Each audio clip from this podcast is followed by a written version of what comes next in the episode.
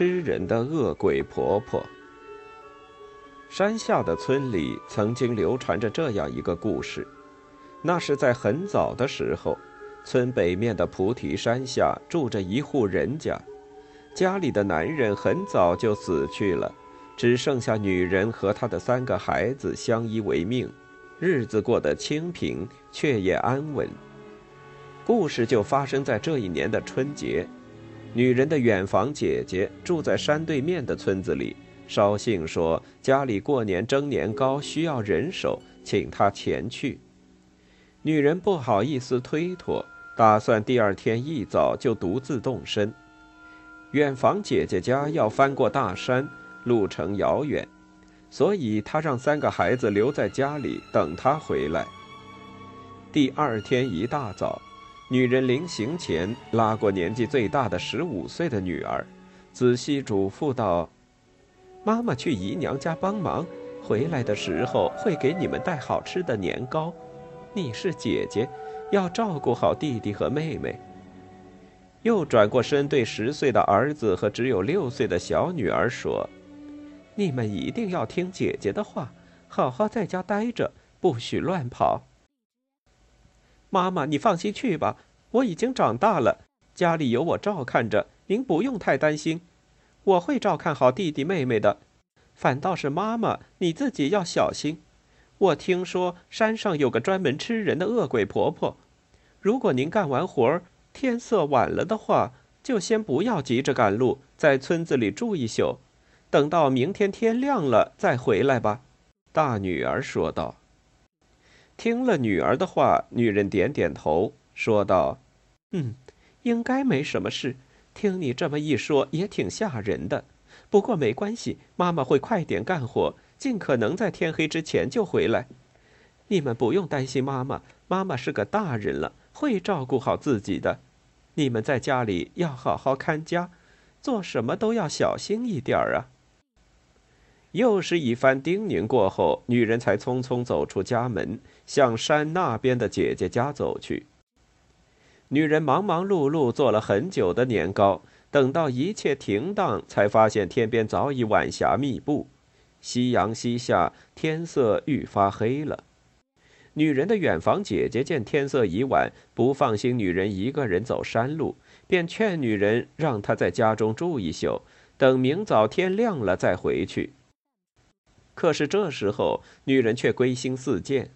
她太担心家中的几个孩子，而且她一想到孩子们马上能吃到热乎乎的年糕，就更坚定了回家的念头。太阳的最后一丝光芒终于消失不见，只有清冷的月光若隐若现地照在山间小路上，让本来就幽静凄清的山路显得更加冷清。菩提山虽然在村子的北面，却很少有人往这边走，所以山上没有大路，只有数条错综复杂的小路，极易走错。女人来的时候是白天，所以她并没有走岔路，只是记得自己走的那条小路上铺满了落叶。现在天已经黑了，她只能凭借月光摸索着走上了那条记忆中的来路。不知道过了多久，女人发现自己走的这条路已经到了尽头，再往前就是一片杂草丛生的乱坟岗。女人心中一惊，吓得赶紧往回走，可是走着走着就被一片杂树丛挡住了去路。女人更加害怕了，赶忙又回身往前跑。已经慌了神的她，拐进了离她最近的一条小路。就这样，交错的小径越来越多，女人越走越迷糊，终于无法辨清身在何处了。女人的心扑通扑通的跳着，不知是因为走得太快，还是太害怕。她心下暗叫不好，照这样下去，在山里过夜是小，万一碰上什么吃人的野兽，可怎么办？实在不行，还是先回远房姐姐那里住一晚。等天亮了再回家吧。正在女人犹豫不决的时候，忽然她看到远处有个人影正往她这边走来，她心里一惊，更害怕了。她瞪大眼睛，等人走近，才看清原来是一位身材矮小的老妇人。老妇人佝偻着身子，脸上始终挂着一抹笑容。这是谁家的媳妇儿呀？这么晚了，来山里干什么呀？老妇人面带笑容，十分和蔼的问道：“大娘，我本打算走山路回家去，可谁想在这山里走错了路，正辨不清方向呢。”女人如实回答了：“哦，原来是迷路了呀！嘿，也不怪你，这山上小路太多，还都是一个样子呢，难怪你会走错。我就住这山里，对山路比较熟，我领着你走吧。你家在哪儿呀？那真是太谢谢您了，大娘，就劳烦您带路吧。”我家就在山脚下，应该不远了。没事儿的，不过你要跟紧哦。别看我这老太婆又瘦又小，腿脚可利索着呢。而且这山路我走了一辈子，闭着眼睛都能找着。哈哈哈走吧，走吧。老妇人一边大笑一边说着，开朗健谈。女人却觉得周身一凉。为了能尽快下山回家，女人也没有考虑太多，紧跟着老妇人往前走去。走着走着，女人感觉身上越来越冷，禁不住打了几个寒战。就在这时，老妇人开口说话了：“都这么晚了，你怎么才回家？”“哎呀，这不是快要过年了吗？”家里亲戚在村里头蒸年糕，人手少，忙不过来，就求我去搭把手的。本来天快黑了，怕走山路不安全，让我在村里住一宿，等天亮再回。可是我担心家里几个孩子，而且这年糕刚蒸出来，想趁热乎给他们带回去尝个新鲜。我呀，就趁着天还有点亮光往回走。可谁知道这天一黑，唉。女人叹着气答道：“正说着，老妇人猛地转过身，吓了女人一跳。老妇人一看吓，赶紧缩回身子，但双眼仍然直勾勾地瞅着她挎着的篮子，说：‘年糕啊，嗯，说起来，其实老太婆我已经一天没吃东西了。’”你要是不介意，能给我吃一个年糕吗？实在是太饿了。女人摸了摸挎在肩上的篮子，心想：这老婆婆也怪可怜的，何况她好心给我带路，也应该感谢一下她。虽然年糕不多，但是给这个老婆婆一个以后，也够孩子们分的。想完这些，她对老妇人说。大娘，我这年糕不是很多，是要拿回去给几个孩子吃的。不过为了感谢您为我带路，我就分您一个吧。说着，他就停下来，拿下挎在肩上的篮子，将盖在篮子上的布一层层掀开，拿起一个还冒着热气的年糕，递给了老妇人。谢谢了。老妇人伸出枯树般的手，一把抓过年糕，直接就塞进嘴里。紧接着，转过瘦小的身子，边咀嚼边往前走。过了不一会儿，老妇人停了下来。女人走上前去问道：“怎么了，大娘？怎么不走了？”老妇人转过身子，仍然用直勾勾的眼神瞅着女人肩上的篮子，说：“我一天没吃东西，实在是太饿了，一个年糕不够吃啊。”你能再给我一个吗？这老太婆怎么这么厚脸皮？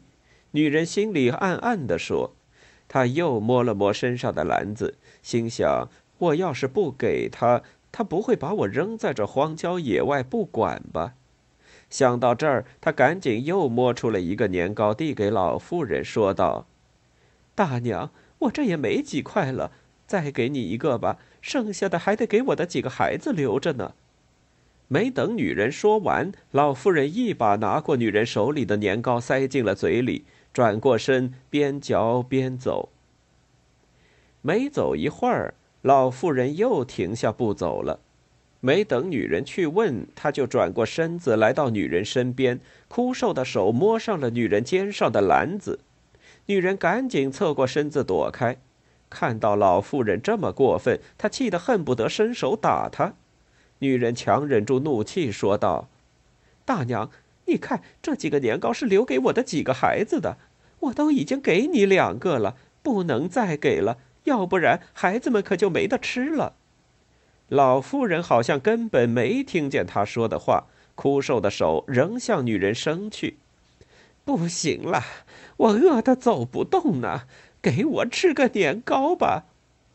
说话的时候，老妇人一直挂在脸上的笑意不见了，向上咧着的嘴耷拉下来，这样的脸反而比刚才那张笑脸还要瘆人。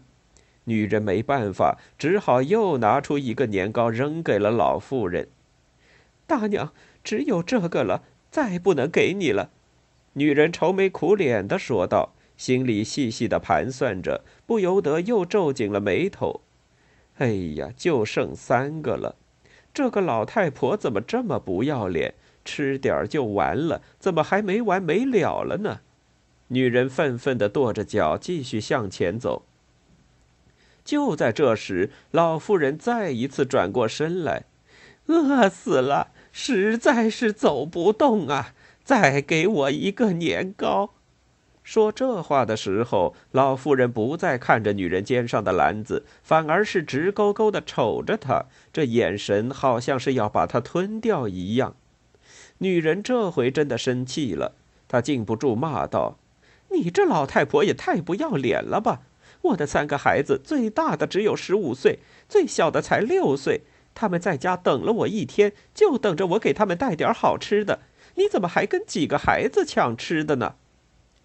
刚说完，女人发现面前的这个老婆婆好像变了一个人，眼睛里布满了血丝，耷拉的嘴角又裂开了，不像是笑，也不像是生气，而是像要吃人一样，格外的恐怖。女人心中一惊，不由得想到了临行前女儿口中所说的吃人的恶鬼，全身禁不住哆嗦起来。还是保命要紧啊！她一把扯下肩上的篮子，放到老妇人的面前，说道：“大大娘，我就剩这三块了。你要是饿了，就都吃了吧。离山下也不远了，我自己走就可以了。您还是回去吧。”说着，他转身就往山下跑。可是刚跑出去没多远，他就感觉耳边嗖嗖冒着凉气。原来老妇人早就吃光了年糕，追了上来。饿呀，给我吃的，要饿死了！老妇人那双吓人的眼睛盯着他说道。女人吓得跌坐在地上，她哆哆嗦嗦地说：“不，不是都都给你了吗？我什么都没有了。”拿什么给你呢？拿你给我呀！老妇人的脸已经完全变了模样，阴森而恐怖，嘴巴张大到常人无法做到的地步，口中的獠牙咬向了女人的脖子。山脚下的家中，三个孩子蹲在门口四处张望着。太阳还没落山的时候，他们就在此等候了。直到天渐渐黑了下来，远处的菩提山也渐渐变得模糊不清。傍晚，山中大雾顿起，在凄清的月光笼罩下，显得更加阴森，好像随时会有妖怪从大雾中跳出。孩子们怕得不行，都回到了屋子里，插进了门。三个孩子挤在炕上，都在猜想妈妈今天会不会回来。最大的姐姐说：“天都这么晚了，妈妈一定是在亲戚家住下了。我们不要等了，都睡觉吧。也许明天一觉醒来，妈妈就回来了呢。”弟弟妹妹也点头答应。于是姐弟三人检查了门窗是否关好，铺好了被子，都钻进了被窝里。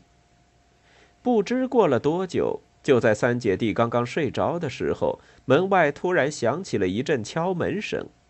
最大的姐姐迷迷糊糊睁开眼，冲着大门喊道：“谁呀？”还能是谁？是我呀！门外传来一个声音。姐姐心中一阵高兴，是妈妈回来了。她赶紧穿上衣服，从炕上跳下来。可就在这时，他看到外面还是漆黑一片。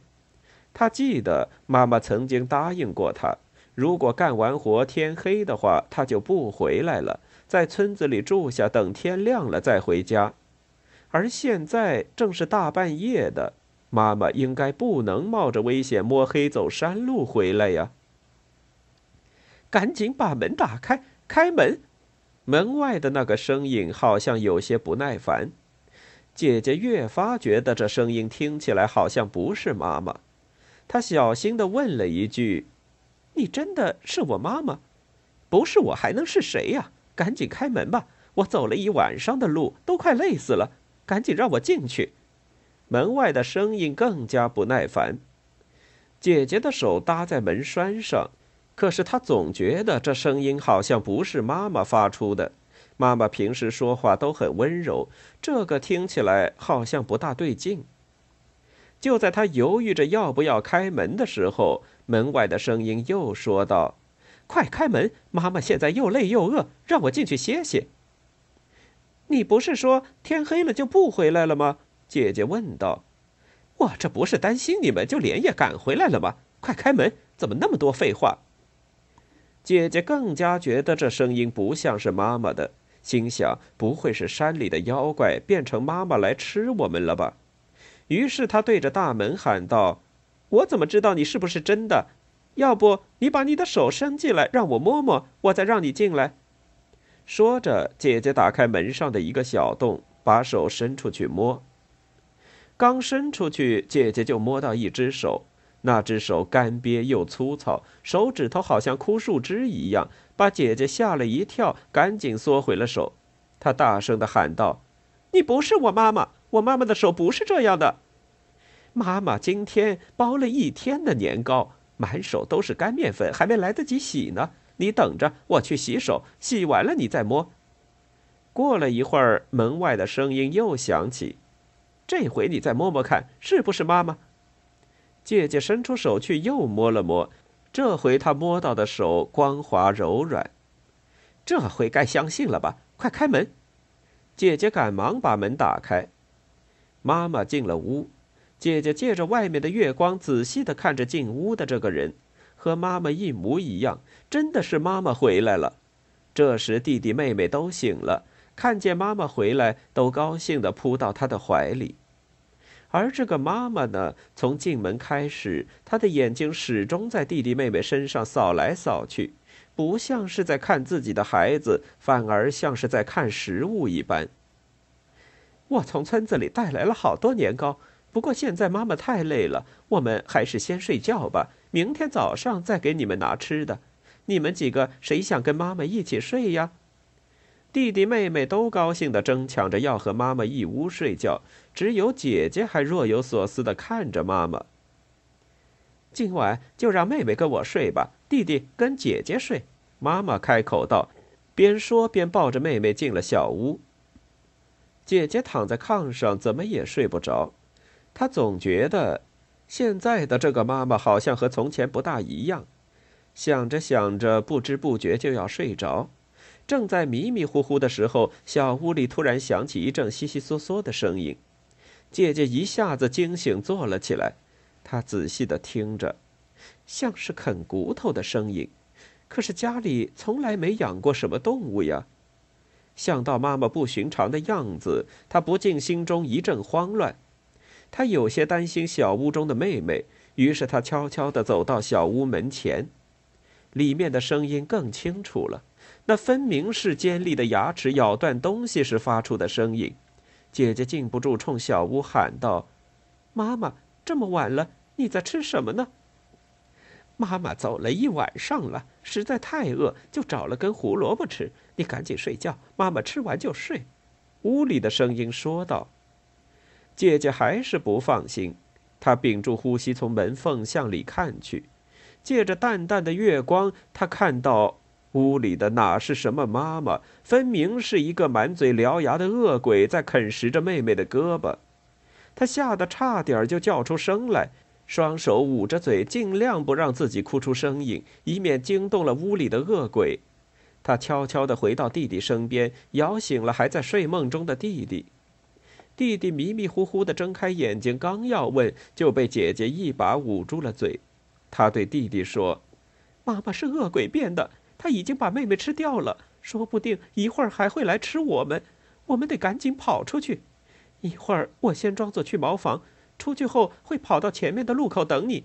你也要想办法跑出来。”说完，姐姐就一手捂着肚子叫了起来：“哎呦，肚子疼死了！我要去茅房。”说着，就从屋里跑了出来。不一会儿，弟弟穿好衣服，正要出来，屋里的恶鬼喊道：“你要干什么？”“我我我也肚子疼，要去茅房。”弟弟吓得快哭出来了。“等你姐姐回来，你再去。”“不行，憋不住了。”“那就在屋里了。”“那多脏啊，而且还臭。”“嗨，去吧去吧，把你姐姐也叫回来。”一听恶鬼这么说，弟弟连滚带爬的跑出了门，头也不回的向路口跑去。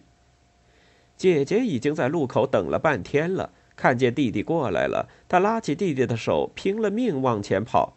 这时候，月光已经暗淡了很多，远处的天空中出现了一丝丝光亮，天就要亮了。小屋中的恶鬼等半天不见姐弟俩回来，意识到他们可能是逃跑了，立刻追了出去。姐弟俩跑了很久很久，不知不觉跑进了一片长满白色小花的地方，前头已经没有路了。姐弟俩坐在地上抱头痛哭起来，眼看着恶鬼就要追上来了，难道他们真的就这么被吃掉了吗？正在姐弟俩不知怎么办才好的时候，忽然看见前面不远处有一棵大树。这棵大树又粗又高，抬起头都看不到树顶。姐弟俩没多想，就爬上了这棵参天大树。刚爬上去，恶鬼就追了上来。他看到姐弟俩爬上了树，紧跟着也开始往上爬，边爬还边咧着嘴说。孩子们，快跟妈妈回家啊！妈妈给你们准备了好吃的。恶鬼发出瘆人的笑声。姐弟俩看见恶鬼爬上了树，顿时慌了神。这下真的完了，眼前只有两条路：要么等着被恶鬼吃掉，要么从树上跳下去。他们相互抱着，哭着说。老天啊！如果你可怜我们的话，就救救我们吧！刚说完，只见从他们的头顶上垂下来一根绳子，姐弟俩顾不上高兴，赶紧拽着绳子爬上去。恶鬼爬上树，看见姐弟俩顺着绳子逃走，也拽着绳子追了过去。可是，当恶鬼拽着绳子爬到一半的时候，绳子突然断开了。